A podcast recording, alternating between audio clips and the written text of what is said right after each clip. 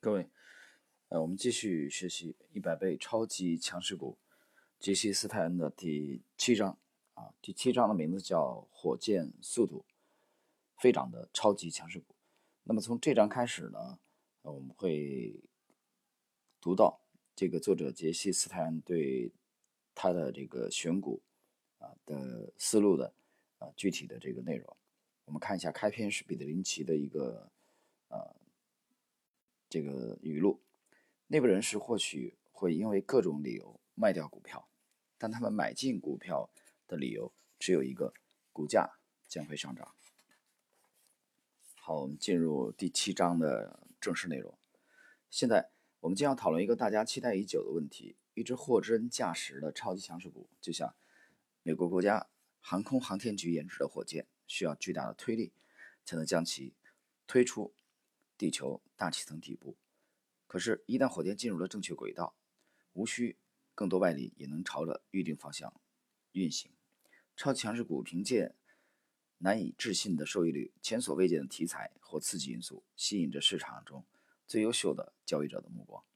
超级强势股让超级明星交易员跃跃欲试，这些股票激发了全世界最聪明的动量交易者的投资兴趣。你会在同一只股票中一次次看到同一组动量交易者的身影，他们对其他股票视而不见，但却密切关视、关注着超级强势股的一举一动。他们擅长战略性买入，利用巨额资金完美操控这些股票。超级强势股通常都是独一无二的，因此他们的表现完全独立于板块和市场。超级强势股可以在数月里成为各大交易所最赚钱的股票。实际上，许多超级强势股都呈现出抛线走势，从而公然藐视所有传统法则。然而，一旦泡沫破裂，持有大量资金的动力交易者撤离，这类超级强势股就会在短期内彻底崩盘。这时，即使业绩最好的股票，也可能跌去峰值时的百分之七十。啊，那也就是股价打三折啊。解释一下。即使仅考虑这一因素，也绝不要自欺欺人的认为你可以在长期资本收益中最好时卖掉超级强势股。正如你在本书图表部分所看到的那样，这种策略必败无疑。要避免为超级强势股支付短期资本利得税，唯一的办法就是当股价回归到你的买点价位时卖掉它。股价最终将回归你的买入价格，只需给它一点时间。每一个作用力背后都有一个大小相等。方向相反的反作用力，超级强势股也不例外。嗯，这一点其实作者强调的是啊，要在合适的时间啊兑现盈利。好，我们进入他的对超级强势股的选股的五个重要指标。那么我们怎样才能发现这些超强势股呢？首先，在他们成为炙手可热的大牛股之前，我们要研究这些股票的技术面。对于投资新手而言，要完全。弄懂我所提到大多数技术概念是很困难的，这一点我非常清楚，但不用担心。理解这些概念的最佳方法就是分析图表。在第八章中，我们将论述如何通过以下方式交易超级强势股。啊，第一，确定潜在的目标价格；第二，识别低风险买入点；第三，控制仓位；第四，潜在的卖出标准；第五，归纳超呃超级交易法则。我在前文中说过。在深入研究一家公司的基本面之前，我必须看到一张漂亮的走势图。在分析走势图时，我更偏爱研究周线图。从历史上看，市场中的大盈利股更多遵循着周线图的走势，而不是日线图。因此，机构投资者更倾向于完全根据周线图制定买卖决策。如果业内人士都这么做，我又有什么理由拒绝呢？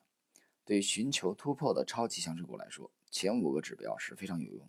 简单来说，处于突破位的超级强势股具有以下特点：第一，强劲的底部突破；第二，向上突破三十周移动平均线；第三，周成交量放大；第四，陡峭的上攻角度；第五，股价低于十五美元。这就是我要首先阐述的必要指标。之后，我还会讲到超级强势股必须具备的其他最优指标。但是，请记住，规则是用来打破的。或许你偶尔还会看到某只处于初始突破位的股票，其股价已经达到了三十美元。不过，到目前为止，那些超级强势股、超级盈利股都是从很低的价位开始启动的。以下是处于突破期的超级强势股必须具备的五大指标。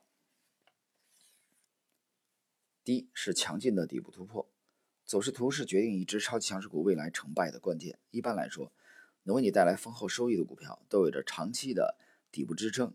啊，换句话说，我们要寻找在狭窄的垂直区间进行长期横盘整理的股票，这可以过滤掉那些情绪化的短线交易者，留下来的人则是侧重于基本面的长线投资者，他们并不打算在短期内卖出手中的股票。长期底部支撑的魅力在于，它为股票提供了重要的保护机制。一般来说，这类股票的股价不会低于经过长期历史长期验证的支撑位。经过一年甚至更长时间在支撑位横盘整理的股票，通常不会突然发出向上突破的信号。另一方面，当一个股票在几个月的时间里从六十美元下跌到十美元，然后在接下来的八周啊甚至更长的时间，股价在一个非常狭窄的区域波动，这就反映出该股即将迎来突破的迹象。根据我的经验啊，这时候介入此类股票的风险非常小，大多数购买即将突破底部。股票的投资者从来不会在启动突突破走势之前买入，但我发现强劲的底部支撑会限制股价下跌的速度，从而使得风险或回报向着有利于投资者的方向倾斜。呃，这是作者讲的第一点啊，他说这个强劲的底部突破，第二突破三十周移动平均线。从交易历史来看，在启动放量突破的第一周内，百分之九十的高收益股票都会突破或位于三十周移动平均线之上。如果一只股票正在突破维持数月的强劲底部，那它突破三十周移动平均线的概率会非常大。我们希望看到股价在三十周啊均线附近展开上涨走势，这是一种最理想的情形。如果某只股票在启动上涨行情的第一周，未能突破三十周均线，则该股票不断下移的三十周均线将会对股价形成上涨阻力，并最终拉低股价。图七二是我在零四到零五年最青睐的一只股票，这个 Ford 的走势图。这个第三啊是成交量放大。所有超级强势股都具备一个基本特征，在突破的初期，成交量会巨幅放大。周线图可以很好的反映出这种成交量的放大，在筑底过程中表现出色的股票，在相当长的时间内都会处于成交清淡的状态。一旦出现巨大利好消息，这些股票当前及未来的基本面状况会得到极大改善，这时成交量通常会上升百分之五百到百分之五千，并在行情结束前一直维持这一水平。成交量放大，反映出资金充裕的机构投资者正在积极建仓。从成交量图表可以看出，投资者非常看好这只股票。因此，啊，在此外，在股价上涨之前啊或期间，可以看到成交量放大的成交量的巨幅放大，表明机构投资者正在主动加仓啊，期望股价继续上涨。然后下一点是陡峭的上攻角度。如果你关注的股票已经突破长期底部，那么你就可以从底部区域啊向新的交易区间画一条直线，这样你就可以预测该股未来可能到达的目标价格。我发现大多数盈利股票的长期上涨曲线与底部的夹角都在四十五度左右，它们通常会在几个月里都保持这样的盈角走势啊，这个盈是欢迎的盈。有时当动量交易者看好这只股票时，该夹角还会继续增大。股价继续上涨。为了更直观地反映一只股票当前和未来的走势，你可以分别画一条线，将股价最新的低点和高点连起来，从而构建一个交易通道。在通道内交易的股票还有继续上涨的可能性，但关键在于尽量确定期望股价上涨的百分比。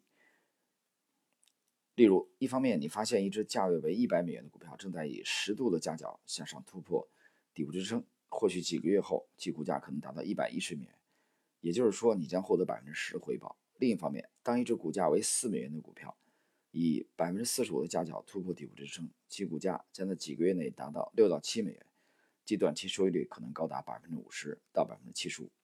既然我们的目标是在最短的时间里赚到最多的钱，我们就要发掘那些最有可能出现最大上涨百分比的股票，就像上文提到的四美元股票一样，我们要找的是那些以高盈角啊突破底部支撑位的低价股。Ford 就是一只优质的股票，这只股价为四美元的高盈角股票，将会给我们带来丰厚的回报。嗯，这个第五点啊，就是作者刚刚提到的，股价低于十五美元。从数学上看，涨幅巨大的股票都是低价股。回忆一下，你最后一次看到一只股价为五百美元的股票，短期内飙升至一千美元是什么时候？这种事情前所未见。相反，我曾见过许多五到十美元的股票轻松涨到一百美元。对于有飙升潜力的股票而言，最佳的价格区间是四到十元。在此价位买进股票的初始风险非常低。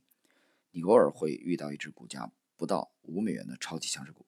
低价股的伟大之处在于，四到五美元的股票有可能获准进行融资交易。简单的说啊，某只股票达到融资交易门槛，经纪人。会允许股票持有人介入相当于其持股价值一到三倍的金额用于股票交易。这个我谈谈看法啊，这点我持保留意见啊。他谈了谈了几点啊，我们看看这个作者这几点，呃，这个标准吧。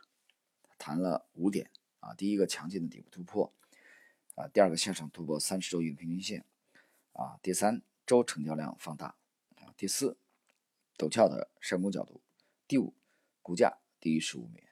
呃，我个人认为啊，第五点完全是多余的。啊，讲了等于没讲。为什么？这个或许是这个作者的风格的问题。